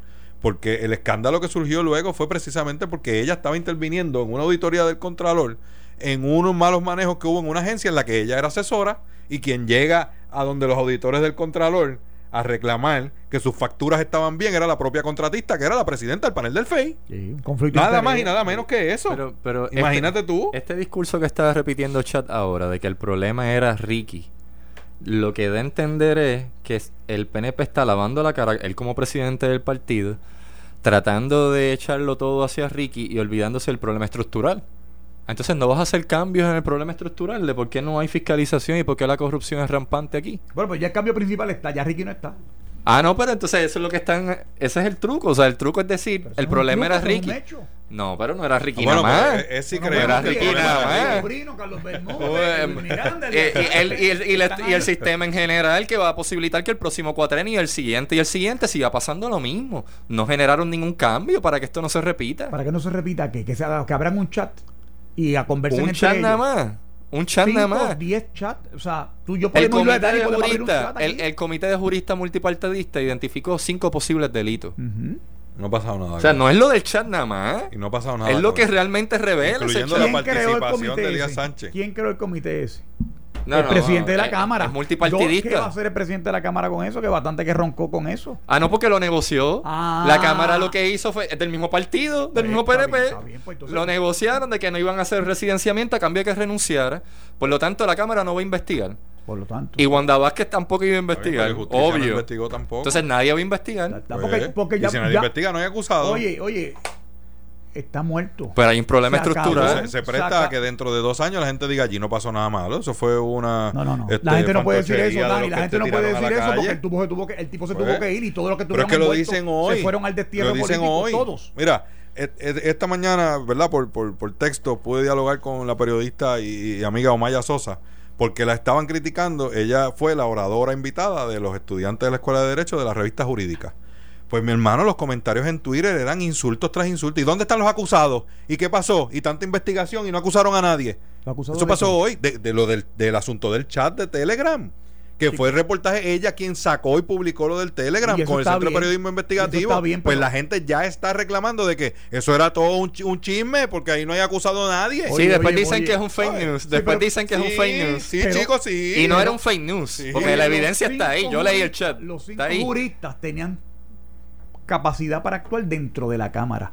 Roma nos Y lo hizo un día. Esperen, cojanlo con calma. La, Pero, la- pero oye, ¿dónde está la se investigación de justicia? Dicen, no, no vamos a investigar. Pues entonces Pero ¿cómo lo van a investigar si ahora mismo Elías Sánchez y este no quieren entregar los te- Edwin Miranda no quieren entregar los Ajá. teléfonos? Y esto está su judice ahora mismo en el tribunal. Lo- yo les puedo dar, y no es que ustedes estén equivocados, tienen su punto y es cierto, pero tienen que esperar. Oye, la mujer preña tiene que esperar nueve meses y aquí hay que esperar Así es. que las cosas concluyan, unos trámites que son legales, porque todo el mundo tiene presunción de inocencia y derecho al debido proceso de ley. Pero es que eso no es lo que está en cuestión aquí. No, no. Se sabe que hay presunción de inicio. los comités de Yo estoy hablando de que la- el modo en cómo se fiscaliza en Puerto Rico no funciona. eso es lo que estoy bien, diciendo. pues Entonces, con decir, con decir que todo se reduce a que Ricky renunció, no, no se reduce a que él haya renunciado. Bueno, eso Porque es conveniente y- para el el PNP. Eso es este- muy conveniente para el PNP. Claro, ¿no? Claro, Tú claro. Tommy, el presidente Hacemos- del PNP, no va a decir, le va a, dar- le va, Eh, le va a hacer el libreto a los Le populares. hacemos la imposición de manos a Ricky y le pasamos todos los pecados del país a él y que se vaya para Estados Unidos. Claro. Y ya, se acabó. Eso es lo que yo estoy diciendo, No. Que lo está haciendo con razones partidistas para lavarle la cara al ¿Quién? partido. Tommy, obvio. Como presidente de partido está tratando de decir, ah, no, todo fue Ricky, ya olvídense de, al PNP no lo culpen, borrón y cuenta nueva. Eso es lo que bien. quiere. No, está bien, una movida Pero eso es falso. Tú le llamas, falso, lavarle la cara. Yo, yo lo veo como un paso lógico de una persona que acaba de ser presidente interino, lo acaban de validar en esa reunión como presidente Pero del es que él es el partido. presidente del Senado. Él no solo PNP, él es el presidente del Senado y yo espero que el presidente del Senado le preocupe contrarrestar la corrupción. Y fue vocal en que Ricky se fuera como presidente del Senado y vicepresidente Ah, no, pero él también quiere ser gobernador, vamos, eso es una cuestión Ah, de partidista. bueno, hermano, pero, pero yo imagínate. pero yo estoy hablando de fiscalizar, yo no estoy hablando de juegos partidistas. Oye, pero si lo fiscalizó ya y lo censuró cuando la ley 80, el récord. oye, no estoy defendiendo a Tommy, pero vamos a hablar las cosas como son, Luis. O sea, Tommy, oye, aquí en el, en el PNP acusan a Tommy de haber liquidado a Ricky. En el PNP hoy Sí, sí, cierto. acusan a Tommy cierto. de haber liquidado a Ricky. Es cierto, Vamos es cierto, de. Pero es que- Méndez, claro. pero Se lo liquidó. Poli- Sí, pero eso el es una- dice que sí, por culpa de ellos fue que Ricky se tuvo que Sí, ir. pero pero lo son los mismos que lo justifican Pero si es, no que hay una eso, acción. pero es que eso es político. Lo liquidó políticamente y estoy Sí. hablando de fiscalizar. Hasta que yo no vea que él, que él lo procesen criminalmente, para mí no pasó nada en términos de lo Porque que tú es atender la porque corrupción. Tú presumes que es culpable, pero la ley no puede No, yo no presumir estoy diciendo eso. que presumo que es culpable, es que ni siquiera han iniciado un proceso. Pero o sea, no lo van a pero- investigar. pero ¿por qué a él no lo van a pero ¿por qué investigar. el, el proceso a las 7 de la noche porque tú lo estás diciendo a las 6.40. Pero es o sea, que lo no- que te estoy diciendo es que lo cojas con calma porque el- O sea, la- ¿tú no- crees que va a haber una investigación? Yo estoy- ¿Y tú crees que va a haber un caso Yo sobre no el Telegram? Pues Yo, que estoy escéptico Yo- sobre que eso no. porque Pues, eh, ha pasado tanto tiempo que, que se presta para que simplemente simplemente barrerlo va- debajo de la alfombra. Oye. y va a pasar lo mismo que ha Obvio. pasado con el asunto de Wanda Vázquez. Oye, Héctor, Porque tú eres, tú eres el máximo crítico de la impunidad de este país. No, y tú lo sabes siempre, y me reafirmo en todo. Pues tenemos una gobernadora impune ahí que no ha respondido por nada de las fechorías que hizo. Eso es un ataque tuyo político a una No, no, figura no que hoy es político. una figura política porque ah, vino a ser gobernadora por un Sí, pero no accidente es un histórico. ataque Mira, político, mira, vamos a un- chico. Yo me- Oye, ¿y ¿sabes qué? Cuando era secretaria de justicia, yo cuestioné lo mismo que tú estás cuestionando. Pues. El problema es que ya no es secretaria de justicia. Ahora hay que darle el espacio para que su departamento, de su administración, actúe. Tú estás escéptico y tú estás Sí. escéptico y ustedes tienen derecho y razón válida para Pues estarlo. claro, porque no se hace nada. Pero yo estoy diciéndole calma. Está bien, pero lo no que, ma- lo que pasa es que no podemos partir de la premisa que como ya ella no es secretaria y juró como go- gobernadora, entonces hay un manto de inmunidad sobre los asuntos que pasaron anteriormente. ¿no? Y tiene inmunidad, o sea, no, no, no podemos juzgarla por lo que hizo Ah, como secretaria de justicia. No, No, bueno. no, claro que no. Tiene que responderlo. Es, un- es una responsabilidad, es una secretaría importantísima, es un cargo público. Tú sabes, hay una, hay- está revestido de un poder y de una confianza del pueblo a la cual ella, desde mi punto de vista, falló. Y, igual que Luis, lo que pido es, alguien tiene que investigar esas cosas y decirle al país, mira, sí hubo, mira, no hubo. Tú sabes. Y que, y que entonces el país tome sus decisiones. Estamos de acuerdo. En Hoy, el que estamos está, de acuerdo. eh, hoy el que está dirigiendo la Oficina de Ética Gubernamental, por ejemplo, fue el mismo que dijo que no podía investigar a Nidia Coto porque ella era contratista y la ley de ética no le cobija porque ella es mal. contratista, siendo presidenta del panel del FEI y mal. fallando en sus funciones. Eso está muy Pero mal. Tú ¿Y sabes, dice, a no, yo prima no la puedo investigar. está mal. Tiene que ser el jefe de agencia bajo, bajo el reglamento de la agencia, a la que ella falló la ética de esa agencia. Pues ¿Usted cree que el tipo que la contrata, a quien ella defiende, a quien ella tiene la capacidad de investigar y de acusar, ese tipo la va a investigar a ella? Oiga, tú sabes, ya, ya nosotros nos afeitamos. Claro. Entonces, esas cosas se quedan en el limbo. Y creo que es lo que está reclamando No, de hecho- Luis. hecho, no, yo- no podemos yo- dejar eso en el yo voy aire. un paso más. Yo pienso que ahora va a haber que ver lo nuevo, la ley orgánica que crea el panel especial del FEI y bregar sobre eso. Porque eso es nominado, eso de que tú puedas contratar, no, no, papá. Eso como que un juez tenga contrato de asesoría legislativa. No Ajá, puede ser. No. No puede ser, no puede ser juez y No. parte, no puedes estar en el proceso deliberativo de hacer la ley para después interpretarla de- acá. y que después él decida si es constitucional o no la ley que él asesoró El que a, la- a- a hacer. Eh, No. correcto. Eso No, no, puede no. ser. Y en eso tú tienes un Mire, punto. ¿y Hay, una- hay un, hay, hay un hueco ahí. Ahí eso hay que bregar con eso. ¿Cuáles Hay son los cambios concretos que se han propuesto y que el mismo presidente del Partido No Progresista y presidente del Senado, Tomás Rivera Chat, entiende que se deben hacer para atender todos los, eh, todas las deficiencias a la hora de fiscalizar actos de corrupción?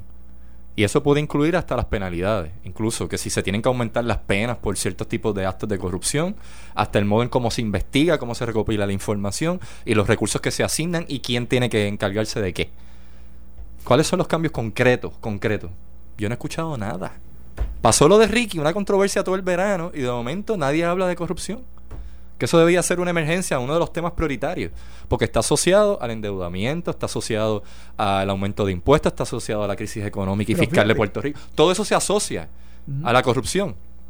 El deterioro, eh, el, deterioro de la credibilidad del gobierno está afectando la relación con el gobierno federal en este momento, está afectando la recuperación post María, está afectando una serie de cosas y sin embargo no está como prioridad ahora mismo. Ahora, mira, y tú tienes razón. Ahora, mira lo que pasa con esto.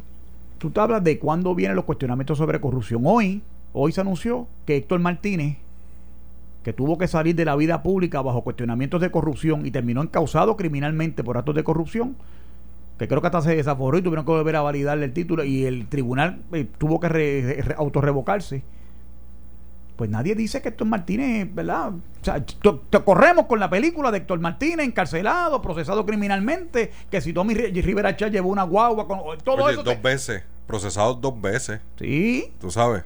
sí. Entonces contamos con que la presunción de gente, eh, que la gente pilla porque se meten a políticos. Entonces lo que tú estás- lo que la consecuencia de eso es que gente buena, decente, no quiere intervenir en, los asuntos públicos de Puerto Rico para no cargar con el San Benito de que se presume que todo persona es inocente a menos que sea político o ocupe una posición electiva porque esa gente no le aplica la presunción de inocencia. Porque nadie dice que Héctor Martínez salió bien y nadie- o por lo menos no se le da el realce. Por una cosa que pasó donde hubieron otra gente que de- siguieron siendo funcionarios electos y no hubo eh, consecuencias legales y con él sí. Y con el otro, con el presidente de la empresa de seguridad, no Bravo, recuerdo, sí. Bravo. La corrupción siempre es tema. Pero ¿quién decide los temas? ¿Quién decide los temas en Noti1 aquí? Los editores de noticias. ¿Quién decide? O sea, ¿cuál es el tema de hoy? ¿De qué nosotros estamos hablando? Lo que nosotros decidimos en esta mesa de Chad no es solo presidente del PNP, es presidente del Senado. Pues Una persona vital para decir temas sobre ley. Es más, ¿sabes qué? El, el yo espero escucharlo. El miércoles va a estar aquí conmigo. El miércoles, yo, yo, le voy a preguntar directamente. Mira, Tommy, tal fulano de tal me dijo a mí tal cosa. Una y para que él, me, para que él tenga. Que, el, que ponga, que ponga lo que él ha hecho en contra de la corrupción. No ahora, de siempre, desde que lleva 12 años ahí de senador. Y si va a enmendar esa ley del FEI también. Claro. pregúntale ahí. Me, me colé con esa pregunta. Seguro que sí. Hay unos cuestionamientos válidos que ustedes traen a la mesa y me parece que son positivos para la discusión pública. Porque aquí nadie, yo no quiero que hayan actos de corrupción. A mí me parece que es una atrocidad eso de que la presidenta de, que Dani trae tenga capacidad de contratar. Con los, mismos jefes de agencia que electorales de un partido pueden tener contratos con, con, ser de contratista, sí. Y eso es algo que se debe atender también, que ningún secretario de agencia pueda ser un contratista, porque bajo esa misma premisa que hizo la, la, Oficina de Ética Gubernamental, pues tampoco se puede procesar un contratista que sea jefe de una agencia. Tú sabes lo que es que tú seas un director regional, que tú supervises a 15, 20, 25 empleados y que tú seas un contratista y que haya un señalamiento eh, de verdad de actos indebidos de tu parte y que ética gubernamental diga, no, pues él es contratista, pues tiene que ser bajo el reglamento de la agencia donde él es contratista. Tú sabes, no, no se debe permitir. Y en el gobierno antes no era permitido que tú supervisaras gente, firmaras nóminas, tuvieras acceso a equipo de oficina. Tú lo sabes, Héctor. Equipo de oficina que tú fueras a trabajar si tú eras contratista, tú tenías que ser empleado, porque hay unos privilegios ahí. Porque hay una información que tú recibes, hay un beneficio que tú recibes. Y lo que se quiere evitar es eso. Tú eres contratista, tú cobras por un lado y puedes tener otros clientes. Pues entonces tú te tienes que suplir tus materiales, suplirte tu equipo y no puedes tener el mismo acceso que tiene un empleado a toda la información es, esa salvaguarda, eso se ha perdido en, el tiempo. Y nadie se ha fijado en que le hace un grave daño. Entonces tú tienes comisionados este, electorales saliendo en un cajo con, eh, con gasolina, con chofer de la Comisión Estatal de Elecciones a hacer trabajos privados. Porque aún siendo contratistas tienen esos beneficios. Y no pasa nada, hermano. Pues no. No, hay, muchas formas de corrupción, no solamente el que coge un peso y muchas maneras de fiscalizarla, porque lo que tú estás haciendo es fiscalizar. Claro, exactamente. Desde ese micrófono, tú estás fiscalizando. Ahora, ¿cómo tú encausas? Pero se necesita que sea efectivo, se necesita que haya efectividad. Por eso que, que, se encauce lo que va a Héctor. No, por eso, que eso tenga unas consecuencias, pero siempre actuando bajo el motivo fundado de que hay una veracidad, que yo sé que la hay. Pero hay la voluntad política de atender eso. Ese es el reto que tienen los que aspiran a gobernar a Puerto Rico y a, dirigir, a seguir dirigiendo los destinos del país otro. Ese es el reto, porque la corrupción es un hecho, la gente no aguanta más. Esto de Ricky tiene que ver en gran medida porque la gente se hastió. y, ahí, y contra Ricky protestaron los PNP también. Esa es la verdad, todo el mundo. Protestaron muchos PNP también. Porque el comentario macabro de aquel sobrino desgraciado cuando dijo que los cadáveres de María se los llevaran los, cuervos. una cosa así. Es una expresión macabra, insensible, eh, eh, eh, de las cosas más sucias que yo he podido escuchar jamás de ningún funcionario electo. perdóname, de funcionario público. Y si algo el puertorriqueño no perdona es que se burlen de sus muertos.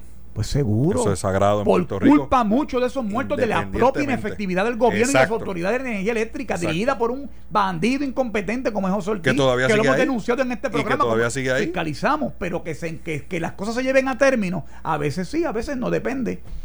Pero ese, es el punto. Se necesita esa efectividad. Y esos cambios se tienen que dar a nivel de ley. Se tienen que aprobar leyes para hacer y, y, esa, y esa es la exigencia que entonces el pueblo, el país, tiene que llevarle a la gobernadora Wanda Vázquez. Ella no está exenta de eso. Si José Ortiz se para frente a un micrófono y miente vilmente como lo hace y luego queda desenmascarado, oiga, le toca a ella ejercer su, su, ¿verdad? su oficio y su poder en nombre del pueblo y decirle, no, no, ya basta, tú no le puedes mentir a la gente, pero hacerse de la vista larga porque eso no ocupa una primera plana. y cuando sea un escándalo de primera plana, entonces sí lo atendemos. Como me le metieron mano a la de Forense, ¿eh?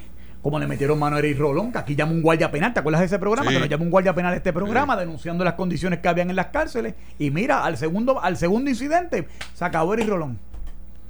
a veces sí y a veces no, depende. Pero es como dice Dani, Dani achaca que eso es a la primera plana del periódico.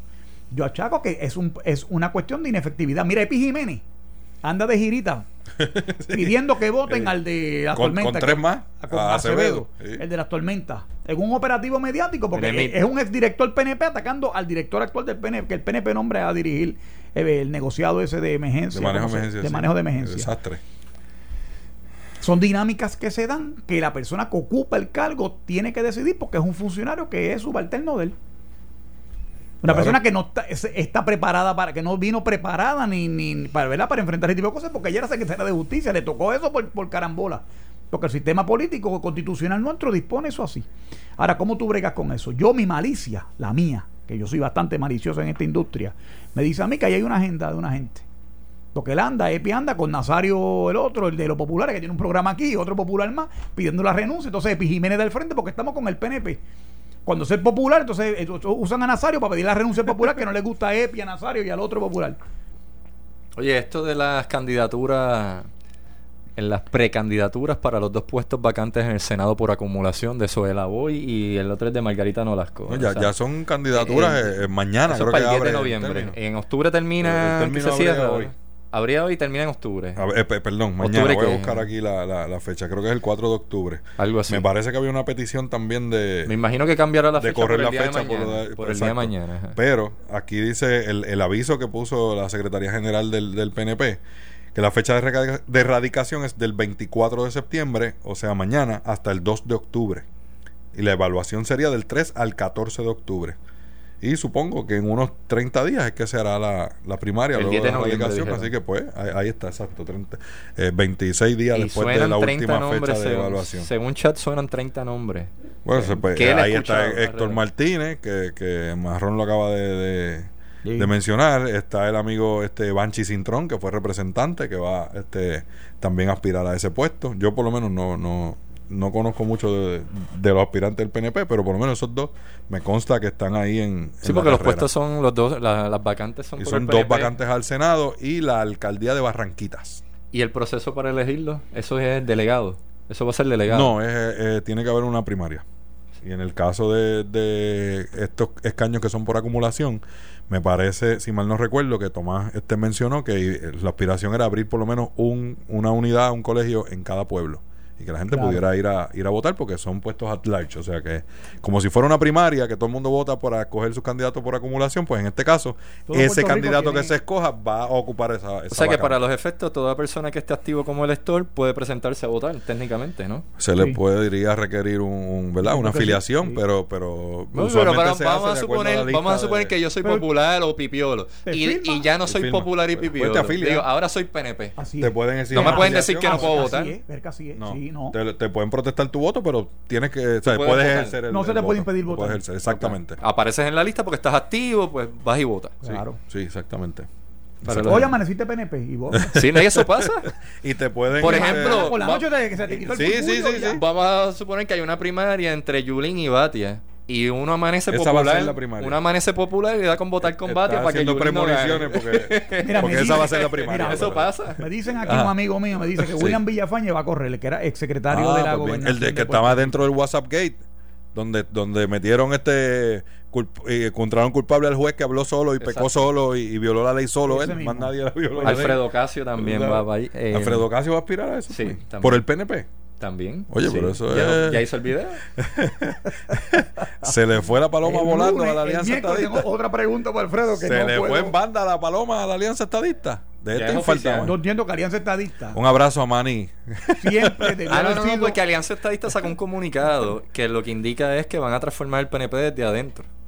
Así que al final, pues no es inscribir Bueno, el pues- pues partido. eso está bien. Se lo dije No, 60 esa- mil veces a ambos. Pues la lo digo batalla como lo desde dice. adentro, Ahí no está, desde afuera. Ahí está. Pues, Ahí bien, movimiento soberanista popular, pues será la Pero la petición que hacen es Exacto, que, exacto. que el PNP se transforme en un partido conservador republicano y estadista. Sí. Y que atendía a la estadía. Esa es más o menos la línea, por ahí va. Sí, porque Ricky dañó hasta eso.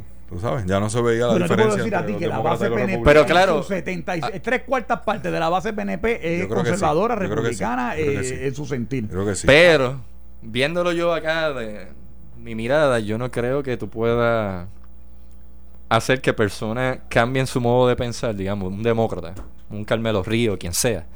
eh, alguien que esté dentro del partido que es realengo, la gente que no tiene ningún tipo de ideología animal, que al final es por intereses. ¿Cómo diante tú bregas con esa gente? Son muchos. No, no, Sí, pero, pero eso, eso- eso- O sea, eso- que, que el partido eso se convierta en un partido republicano. Esos son los que se van con la más cargada. Tranquilo. Oye, Carmelo era independentista y se volvió PNP. de un cuatrenio a otro. A mí eso, a mí eso Yo no me preocupa. lo traje de ejemplo, pero Pero yo sé, se hizo yo sé PNP que no es el mejor Víctor ejemplo. García no le dio trabajo. Él no es el mejor ejemplo. Él no es, porque eso es como de- decir Castrofón, que Castrofón es, tú no sabes qué es. Peñacló. Él es cualquier cosa. Mejor Peñacló, no, no, no tanto. Mejor Peñacló. Oye, eso Mejor es parte del proceso. Mejor Peñacló. Pero, en el él se fondo, hizo, se hizo en el PNP fondo- porque el legislador del PIB no le dio trabajo. Eso sí que es una convicción que fuerte. tu manera de ser no lo, no lo, no lo coincide. Yo lo estipulo y lo comparto inclusive, pero eh, así, Mira, así en, son en- los muchachos, en- en el fondo, muchos no son nada. En el fondo, esto es una oportunidad de estar en un club que me va a dar trabajo. Así que lo ven. Vamos a hablar claro. Eso, Así lo ven eso. mucho. Te lo acabo de decir. Delegados y todo. O sea, eso es lo que ven. Funcionarios, legisladores, alcaldes, ven. El eh, gobierno de Puerto Rico es el principal empleador. Eh, la realidad es que la actividad económica que produce el presupuesto gubernamental genera economía, es, es fundamental para el desarrollo económico. Esa es la realidad. Puerto Rico, la economía nuestra es estatista. Yo lo he dicho hasta, hasta el cansancio. Empresas privadas que se hacen y llevan años y años facturándole por la actividad económica que genera el gobierno y por las conexiones que tienen los dueños de las empresas. ¿Eso es ilegal? No es ilegal. ¿Es ilegítimo? Depende. Depende del servicio creado, porque tampoco tú puedes penalizar a alguien por ser amigo del gobernador si es un buen contratista, por ejemplo, de construcción. Una persona que tiene una trayectoria aprobada. Don Luis Ferrer fue gobernador y era el que tenía prácticamente el monopolio del cemento en Puerto Rico en un momento dado. Y el cemento de Ponce está ahí. Que ya no es de ellos, pero- que México que se quedó con todo. Sí, que no cobró, pero, pero hizo la, la autopista de cemento. Por eso. Oye, ¿y votas por Ocasio? Por Alfredo Ocasio. Bueno, yo conozco a Alfredo, conozco de su integridad política y me parece que es un excelente candidato. Yo no tengo, no tengo. Y es del oeste. y, eh, Sí, es oeste, del oeste, del del yo oeste. tengo una identificación sentimental con el municipio de Aguadilla. No creo que él es de ese municipio, pero. Pero en este caso- añado también, ya que tú me lo traes. Pero es por acumulación, así que acumulan en todos los, Sí, en todos los municipios. sí, o sea, sí. para fines de esta elección se vota en todos los municipios. Correcto. Yo creo que esos escaños deben estar. Y en el caso de Héctor Martínez, y le Héctor confieso Martínez. que simpatizo con él también. Y a mí Este me parece Villafañe me que parece que tiene una- unos atributos eh, de la de profesionalismo. El problema es que tiene unos cuestionamientos con el lío ese del WhatsApp, que eso quedó un poco incompleto. Y la verdad, yo no creo que Aunque sea yo tan no sé qué participación, si alguna directa él tuvo en el asunto ese del WhatsApp, si hay alguna comunicación de él eh, exacta. Pues, pero, lo- pero, pero, chicos, lo que pasa es que tú estás en un, en un grupo de, de redes sociales, en un WhatsApp, un grupo que se textean, y tú sabes lo que está pasando y sabes si es indebido o no, y te quedas ahí con el mero hecho de decir, ah, no, yo no escribí. pues yo no lo vi. Tú sabes, es como el que se pasa en la esquina y mataron al otro y dijo, ah, yo, yo no fui que lo maté, yo estaba aquí. Ah, Pero tú no dijiste que fue él, ni tampoco este, fuiste Sí. testigo, ni ayudaste a esclarecer Ni el te caso. saliste, ni te Pues, saliste. Exacto, ni tampoco te fuiste de la esquina, te quedaste allí rondando la esquina. Porque usted tiene una responsabilidad también. Oye, y- Ustedes, los que estaban en ese grupo sabían que este señor era juez, que estaba tomando decisiones electorales como juez, y entonces también que estaba pidiendo instrucciones. Y si usted no dijo nada ni levantó bandera, plantea un problema. tú sabes, pues que claro, tiene, un- tiene un problema ético y moral ahí. Oye, ¿y saben cuáles son los dos candidatos de chat del presidente del partido y el presidente del Senado? No. Que es el que yo, va yo ser- me imagino que Tomás está defendiendo a Héctor Martínez, me imagino yo. Yo me imagino que él debe tener alguna afinidad con él también porque es su amigo del alma, pero eh, él es presidente del partido y tiene derecho a respaldarlo también y no quiere decir que vaya a ser no vaya a ganar automáticamente porque tenga respaldo de él.